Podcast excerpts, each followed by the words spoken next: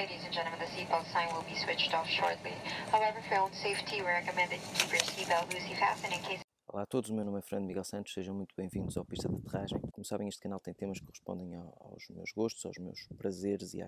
e àqueles temas que eu penso serem pouco abordados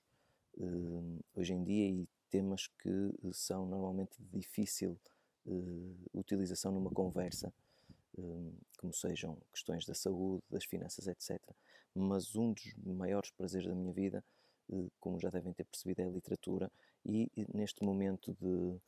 de grande reconexão com a natureza e com uh, o ambiente aqui no Alentejo, eu fiz-me acompanhar para, esta, uh, para este pequeno refúgio de dois livros, e o primeiro dos quais eu gostaria de vos falar hoje, tenho aqui comigo, é o livro Manual de Sobrevivência de um Escritor, de João Tordo. É um livro que eu uh, comprei no domingo, acabei de ler ontem, terça-feira, e como, como, eh, como se nota é eh, de fácil leitura eh, e quando digo de fácil leitura não quero de todo menosprezá-lo, é um livro que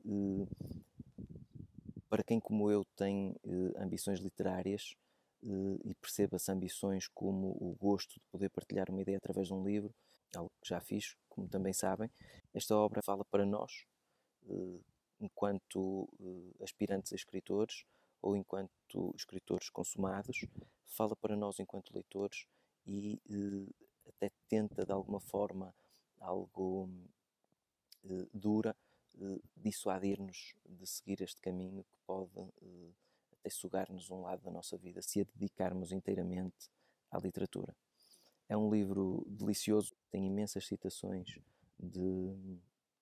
de outros autores. Tem várias, vários episódios da vida do João Tordo enquanto escritor, vários episódios uh, nos seus retiros literários ao redor do mundo, uh, várias histórias com outras pessoas, com amigos que ele fez no mundo da literatura, peripécias de, das suas apresentações de livros noutros países, das suas viagens e também as dificuldades, e aí sim é algo bastante importante, a humildade com que ele partilha connosco as dificuldades que tem, quer financeiras, quer de criação, quer eh, relacionadas com o processo doloroso de se sentar eh, diante de uma página em branco com um cursor pulsante, como ele diz, um, e que uh, fazem deste ofício algo que vai muito para além daquilo que muita gente pensa ser fruto de inspiração, que é como uma entidade divina que desce sobre o escritor e que o faz escrever. João Toro diz, e bem, que tudo